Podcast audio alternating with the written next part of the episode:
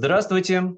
С вами программа «История Ингрии». Меня зовут Максим Кузахметов. И, как обычно, рассказывает нам об истории региона петербургский историк Дмитрий Витушкин. Дмитрий, здравствуйте. Всем привет.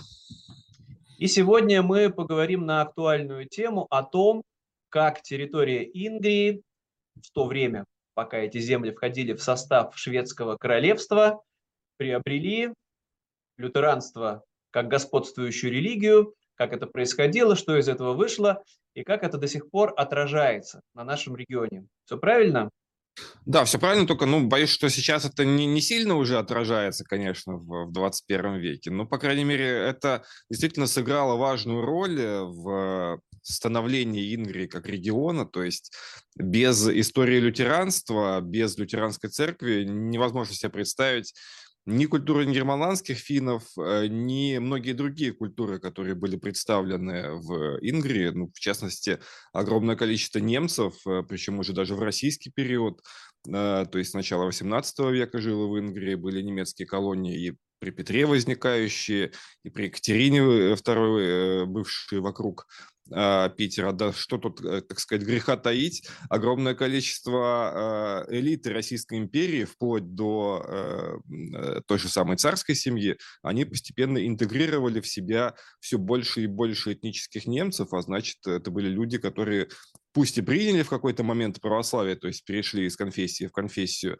но выросли, были воспитаны именно в лютеранской среде, поэтому э, это, безусловно, отразилось и на э, бытии элит, а не только вот простых крестьян, э, которые в основном долгое время были именно инкери, то есть это были финно-лютеране вокруг Питера.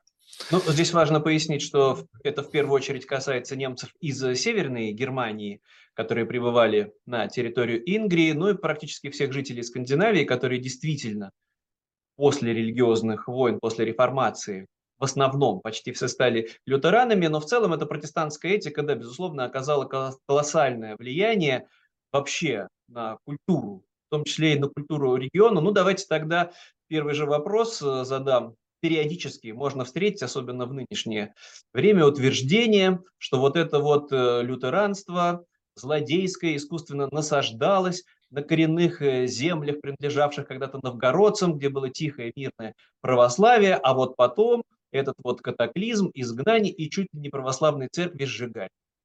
Что на это можно ответить? Ну, смотрите, если, э, например, э, у нас же многие люди, э, которые не являются профессиональными историками, то есть обычные граждане, они часто оперируют, когда они какие-то себе исторические события воспринимают, усваивают, они оперируют вообще художественными произведениями зачастую. То есть не читают книги по истории, не читают даже учебники, а смотрят фильмы, а, там слушают музыку на какие-то исторические темы. Я не знаю, может быть, кто-то помнит, у ранней группы «Ария» э, была такая песенка про древнерусского воина, вот где описывается как раз-таки борьба с Э, рыцарями, с псами-рыцарями, с крестоносцами.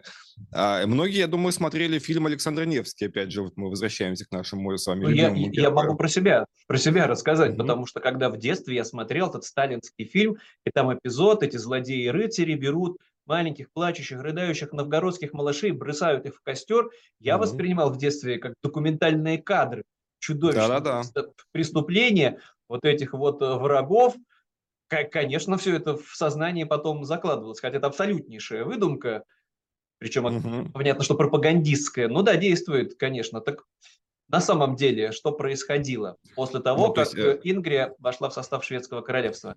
Да, я, я просто, да, э, вот еще раз э, даже заострил внимание на этом фильме э, Александр Невский, потому что здесь же он действительно важен для понимания истории, но только не истории 13 века, а истории 20 века, потому что это замечательный документ по э, вот э, э, сотворению такого идеологического мифа, и там понятное дело, что как бы, ну просто красной нитью сквозь всю картину идет, что там намек, что вот сейчас-то тоже немцы вот такие нехорошие, все эти фашисты туда-сюда, и поэтому это, в общем-то, та, та картина, которую показывали вот уже в годы Великой Отечественной войны, она была очень предусмотрительно заранее снята. А, вот. А что касается реальной истории, то есть, видите, здесь в этой картине показывали, что не только церкви сжигали э, православные, но даже прям детей сжигали эти нехорошие рыцари. Вот. Э, ну, мы, мы, конечно, с вами апеллируем э, уже к фактам, а не к идеологии, не к таким мифам.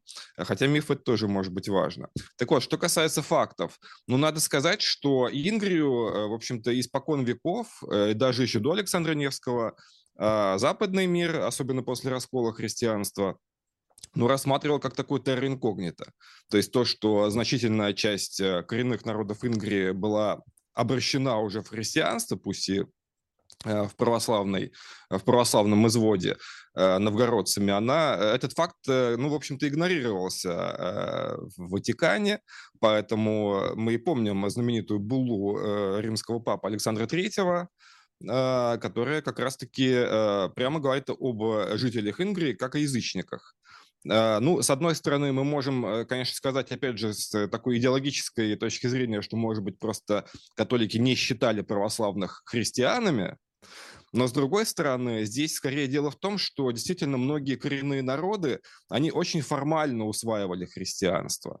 То есть э, даже вот те же ижоры, вожане, которые здесь были самым массовым населением Вековья, они, э, ну, скорее э, восприняли это, ну, как некую, некий символ лояльности к э, тем, кому они платят дань, а в действительности оставались действительно язычниками. Это, кстати, касалось не только вот как бы православной части Прибалтики, вот, но и западной части, потому что мы помним, что, например, еще в XIV веке, ну, скажем, огромное количество литовцев, тоже, в общем-то, в целом были скорее язычниками. И, или, э, или в виде своих лидеров могли переходить из язычества в католичество, из католичества опять в язычество.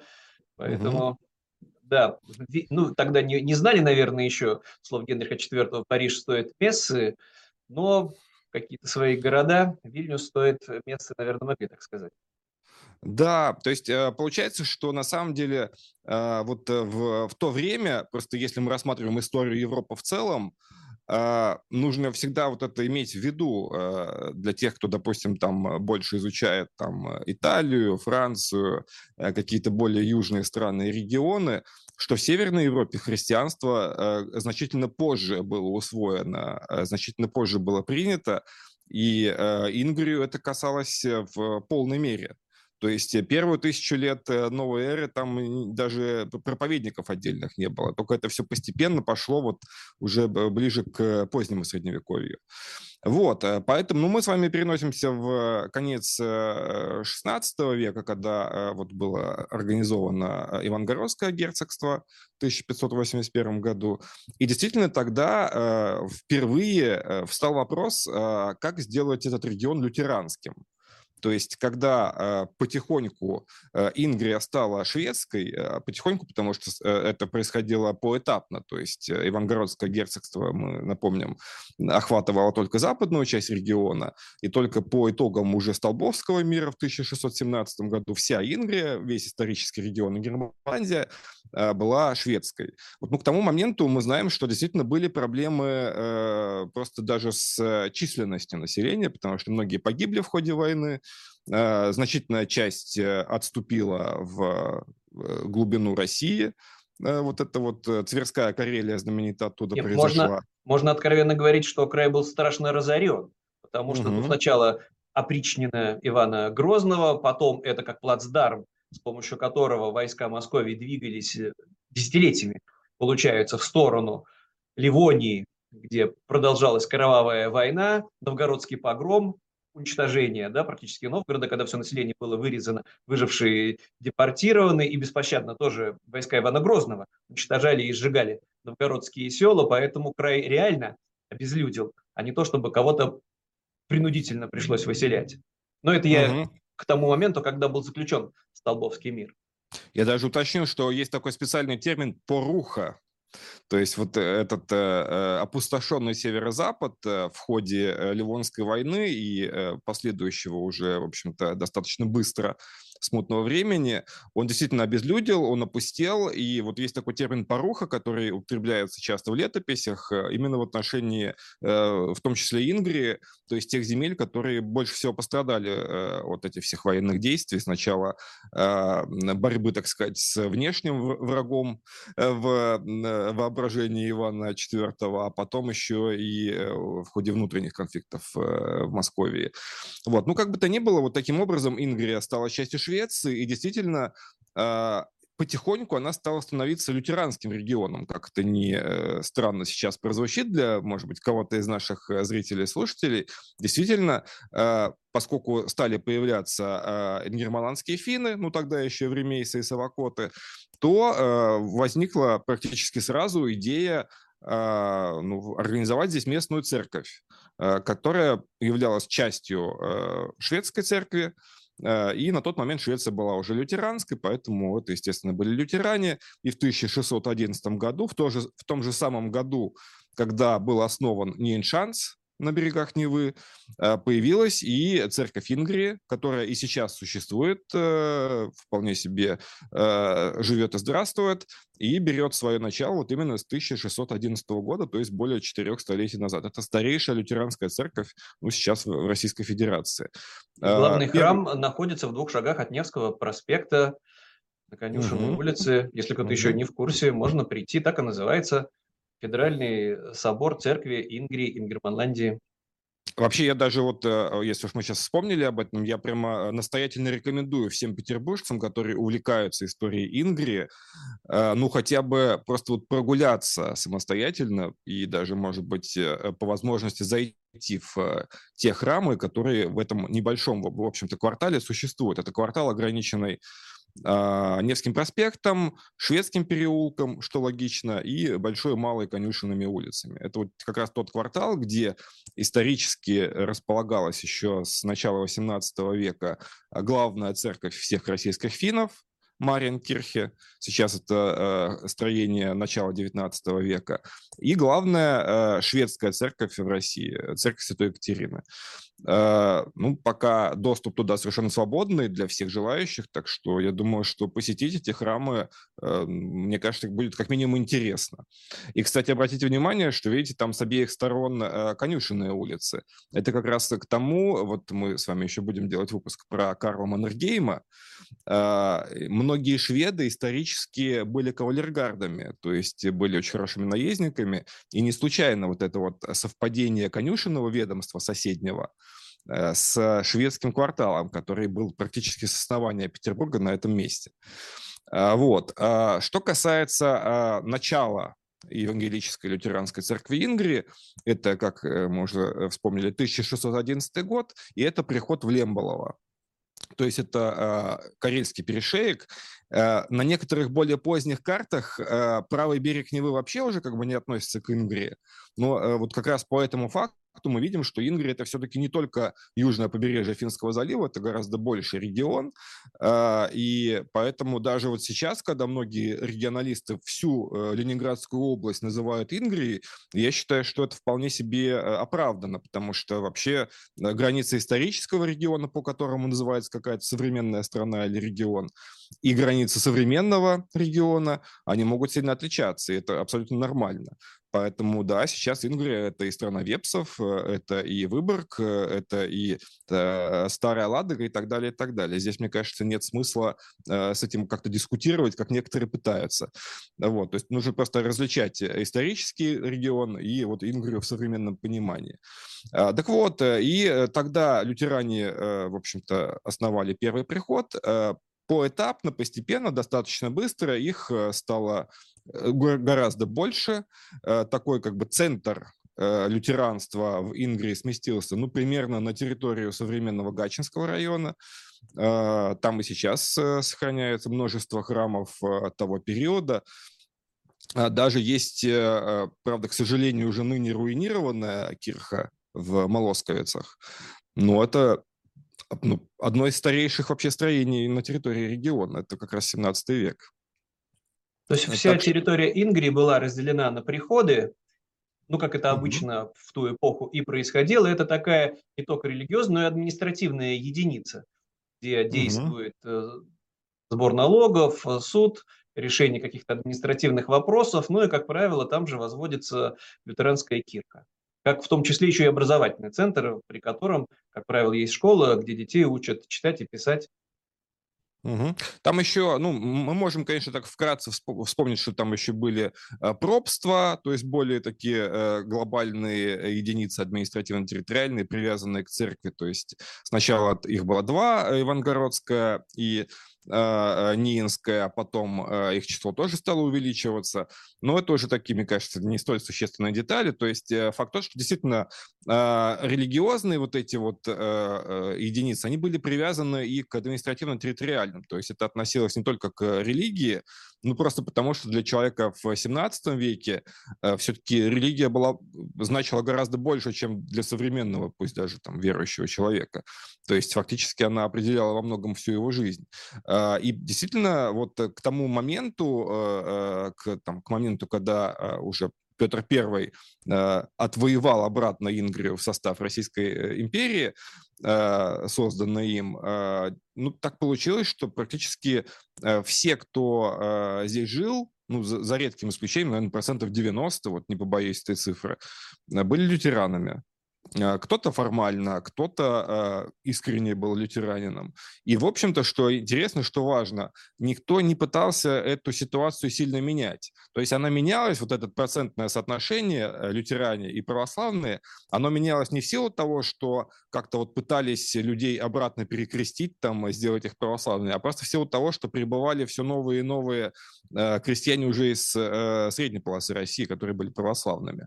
То есть просто менялся этнический состав, а с ним и религиозный. А так, э, ну, по крайней мере, вплоть до советской власти э, э, финны оставались местные в основном лютеранами. Более того, как мы знаем, вот сейчас это, может быть, покажется странным, но в приходах церкви Ингрии по приказу российских, российских императоров запрещено было проповедовать на русском языке. А, то есть э, здесь не только не шла ассимиляция, а даже наоборот. То есть, видимо, были какие-то опасения, что вот удастся как-то какую-то часть э, русскоязычных склонить на сторону лютеранства. То есть я вот только такую причину здесь вижу, почему это было запрещено, э, как минимум там с Николая Первого. А, и только в первые годы советской власти этот запрет был ликвидирован, как и многое другое, как пережиток прошлого. То есть вот сейчас, наоборот, мы знаем, что в большинстве приходов в церкви Ингрии, ну, главный, наверное, язык э, проповедей – это русский язык. Э, во-первых, потому что э, там просто появилось большое количество этнических русских среди прихожан, а во-вторых, потому что даже и финны, которые живут сейчас в Ингрии, они зачастую, ну давайте э, будем откровенными, они не особо хорошо знают финский язык, а некоторые не знают его вообще. Поэтому здесь, конечно, лучше проповедовать как раз-таки вот на том языке, который будет понятен людям. Это как раз и есть одна из главных идей лютеранства. Это то, о чем сам Лютер, собственно, писал что там прежние молитвы на латыни, они уже не очень актуальны, что лучше э, говорить э, простым человеческим языком. И проповеди читать, и молитвы читать. Это, как раз вот то, э, чему вся Финляндия обязана благодаря э, тоже одному очень важному жителю некогда э, Ингрии, а конкретно Выборга, выпускнику Выборгской духовной семинарии Микаэлю Агриколе который фактически создал современный финский язык литературный. Потому ну, что когда перевел, него... когда Библию перевел на финский угу. язык, и действительно, получается, он и создал письменность. Финскую. Да, то есть э, я не случайно всегда говорю, что э, агрикола для финской культуры это, ну, как для русской культуры э, Пушкин, Иван, Иван Федоров и Владимир Красносолнышко в одном лице. То есть он и первый епископ Финляндии, он и создатель финского литературного языка, и он же первый печатник. То есть только после него уже фактически стали появляться вот первые э, книги на финском языке. Э, и не случайно даже вот в том памятнике, который сейчас многие могут увидеть в Выборге, э, в первом варианте этого э, памятника, который, к сожалению, утрачен был в годы Второй мировой, он включал в себя еще две фигуры. Там у подножия монумента сидела еще девочка и дедушка и девочка читала дедушке книгу, ну, видимо, Библию, как, именно как показатель того, что благодаря этому человеку, благодаря Агриколе, финны получили возможность читать, писать на своем родном языке. До этого у них такой возможности не было, не было своего, ну, своей письменности и своих книг. Вот, поэтому здесь действительно лютеранство следует воспринимать не только с какой-то там конфессиональной, религиозной стороны, но и общецивилизационной. Оно было, безусловно, прогрессивно, ну, в принципе, для Европы, и уж, конечно, для Ингрии в том числе. То есть без лютеранства, без вот этой культуры невозможно себе представить ни Ингрии как таковых, ни вообще Ингрию в целом как регион, потому что без лютеранства, я думаю, что ну, э, э, это было бы что-то совсем другое. Но на всякий случай про этику коротко напомним, да, что в лютеранстве приветствуется, конечно же, трудолюбие, осуждаются пороки, в то же время не кажется очень важным не тратить деньги на роскошь, но богатым быть не зазорно. То есть вот эти вот многие вещи, которые даже не писаны, традиционно, которые очень сильно повлияли на Скандинавию, на Северную Европу, когда можно богатеть, но в то же время стараться жить по заповедям буквально, не насильственно. Ну и здесь тогда давайте еще раз этот миф развеем, что, конечно, никто не сжигал православные храмы, не было насильственной лютеранизации в эпоху владения шведами. Ведь так? Ну и потом и обратный процесс, когда Петр I эти земли завоевал, он э, наоборот стимулировал строительство любых западных храмов западных конфессий, чтобы привлечь немцев, голландцев, англичан в Санкт-Петербург. Поэтому как-то исторически сложилось, что, получается, земля Ингрии была многоконфессиональной, да, и веротерпимость невероятная по меркам угу. и того времени, да и даже нынешнего. И вообще надо сказать, что э, лютеранство как таковое, оно еще и объединяло многие народы, жившие в Ингрии, потому что, ну, э, надо сказать, что даже если мы рассматриваем историю Нейна как города, ну, э, я так вот специально заострю этот момент. Э, это был во многом такой как бы город гастарбайтеров. То есть это был новый город, где в основном э, жили переселенцы из каких-то других регионов. Это было большое количество шотландцев, например, особенно среди военных. То есть там целые гарнизоны были вот, местных, составленные из, в общем-то, вот этих самых шотландцев. А, там большое количество было немцев, как мы уже сегодня вспомнили. А, сами финны тогда еще были, в общем-то, как бы недавно приехавшими зачастую в, в регион, а в городе Нейне они хоть и были чаще сельскими жителями, они тоже появлялись регулярно, то есть они, опять же, там э, снабжали его э, провиантом и так далее, и так далее.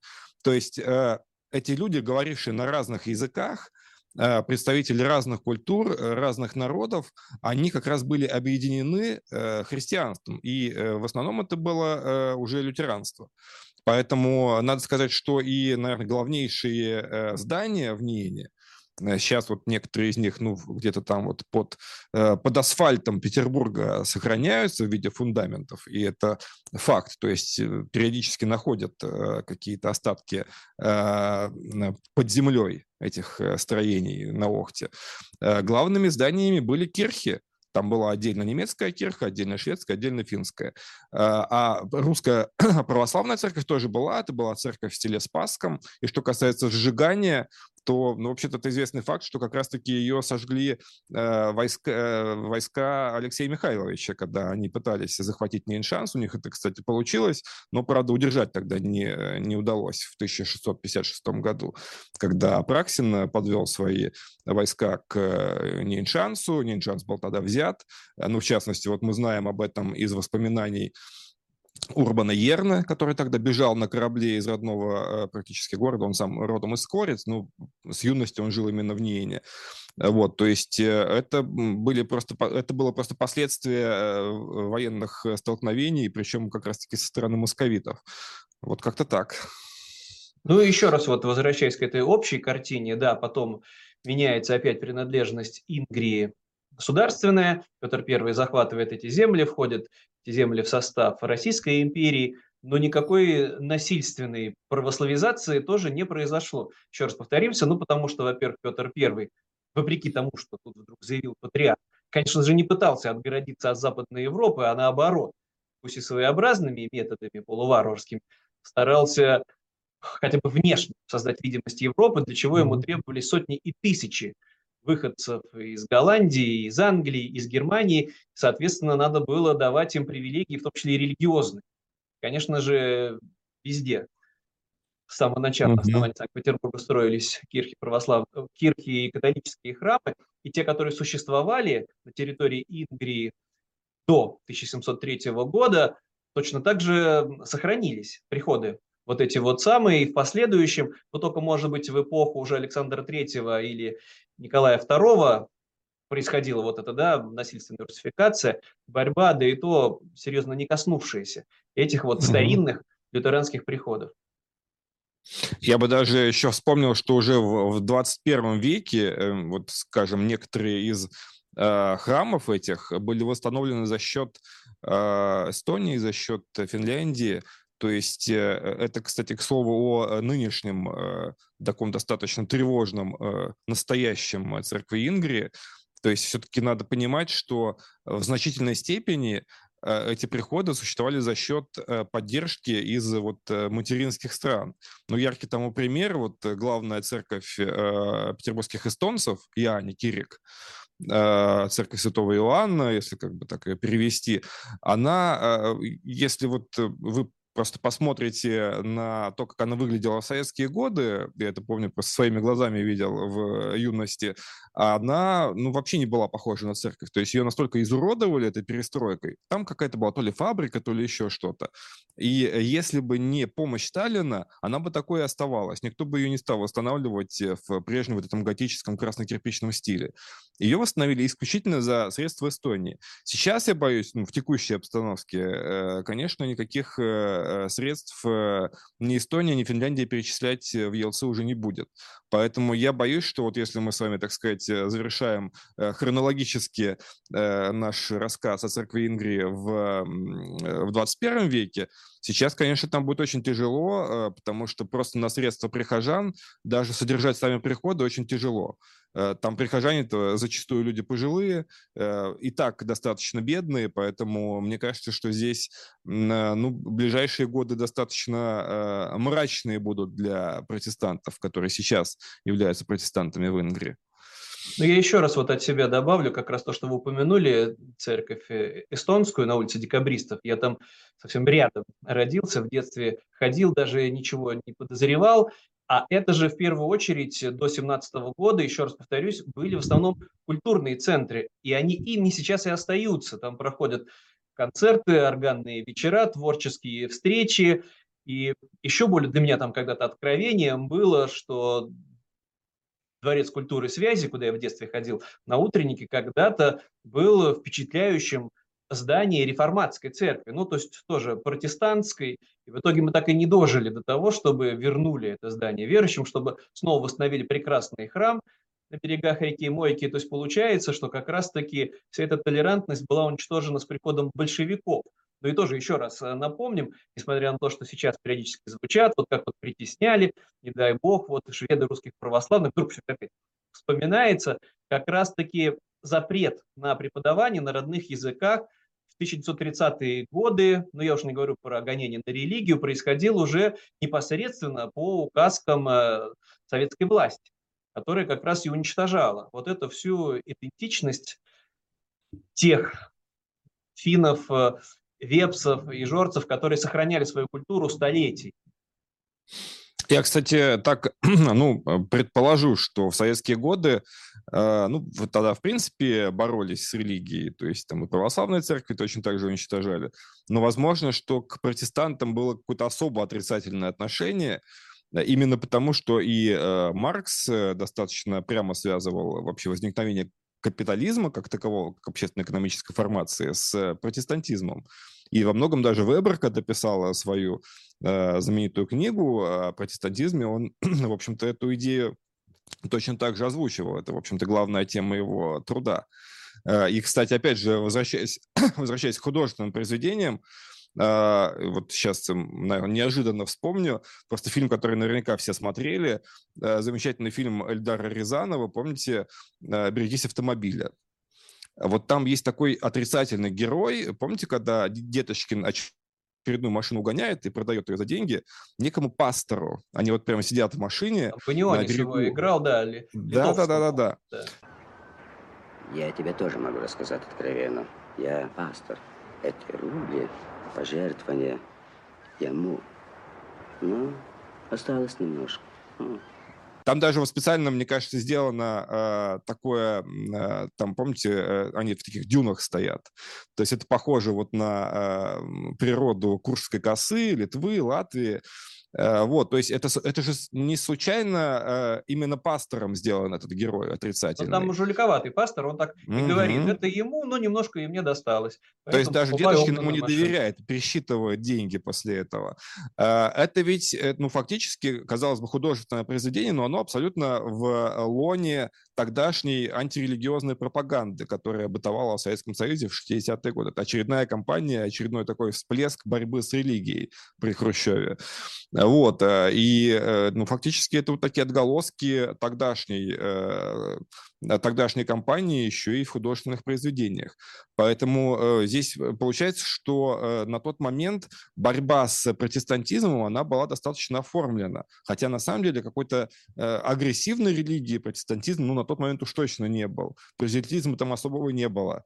И надо сказать, что сейчас, например, даже в европейских странах мы видим, что, вот как вы сказали, что действительно есть часто использование тех же кирх в качестве просто площадки для концертов, и даже не только классической музыки, но даже обычных э, популярных каких-то исполнителей, там хоть рок, хоть поп могут э, сыграть вам в кирхе. Э, но более того, там зачастую во многих из этих храмов там сделаны, там, не знаю, кофейни, например. Вот, то есть там э, очень часто их используют уже совсем не как кирхи, но все-таки, тем не менее, я вот не припомню ни одного случая, чтобы историческую церковь в Германии, в Эстонии, в Финляндии перестраивали бы в каких-то других стилях. То есть все-таки как минимум эстетику кирхи там сохраняют, и ее визуальный образ сохраняют, и как э, вот именно э, красивое здание, и самое главное, как историческое здание, потому что многие из них уже насчитывают несколько столетий. А у нас, вот видите, сейчас, э, к сожалению, на территории Ингрии я э, в очередной раз ее упомяну, э, кирху в Молосковицах, просто действительно одно из старейших зданий региона, 17 век, но, к сожалению, сейчас оно в, в очень плачевном состоянии. Ну и, опять же, чтобы далеко не ходить за примерами, я думаю, что просто многие бывали в Выборге и помнят, как выглядит там э, тоже бывший кафедральный собор. Э, то есть вот э, часовую башню более-менее отреставрировали, а соседний собор, там, ну, фактически это руины, сейчас его оградили таким забором, но, по-моему, даже не планируют ничего делать, хотя есть э, не, ну, я несколько видел э, проектов э, его преобразования, ну, как минимум, в какой-то культурный центр, опять же. Ну, нам надо заканчивать сегодняшнюю программу, и как раз-таки вот хочется и от вас услышать пожелания или прогнозы оптимистические, потому что действительно на территории региона остались десятки бывших лютеранских храмов, бывших церквей, которые находятся в удручающем, печальном состоянии, либо в виде руины, либо до сих пор частично может быть восстановлен фасад, а, а внутри черти что. Хотелось бы дожить до того дня, когда все эти здания, как памятники архитектуры, в первую очередь будут отреставрированы, восстановлены и станут украшением региона в самых разных его частях. Не только в столице Санкт-Петербурге, понятно, все получше, а даже в самых удаленных уголках. Ну, из, из оптимистичного я скажу так, э, по-моему, этот лозунг как раз-таки приписывают крестоносцам зачастую. Делай, что должен, и будь, что будет. То есть нужно просто оставаться человеком даже в самые тяжелые времена. Э, и э, как бы не было темно снаружи, свет изнутри может озарять каждого из нас. Я думаю, что это реально. Ну и не мерить, хотя бы уж в рамках христианских конфессий уж точно, более истинное, менее истинное, исконные враги православия, чтобы, конечно, без э, всего этого безумия обходилось. Ну, давайте тогда завершать сегодняшний выпуск. Напомню, что нам рассказывал о лютеранском периоде истории Ингрии, петербургский краевед, историк Дмитрий Витушкин. Дмитрий, большое спасибо. Спасибо вам и до новых встреч. И до встречи в следующей программе. Анонсируем, что будем рассказывать об Карле Густаве Маннергейме. Всего доброго, до свидания.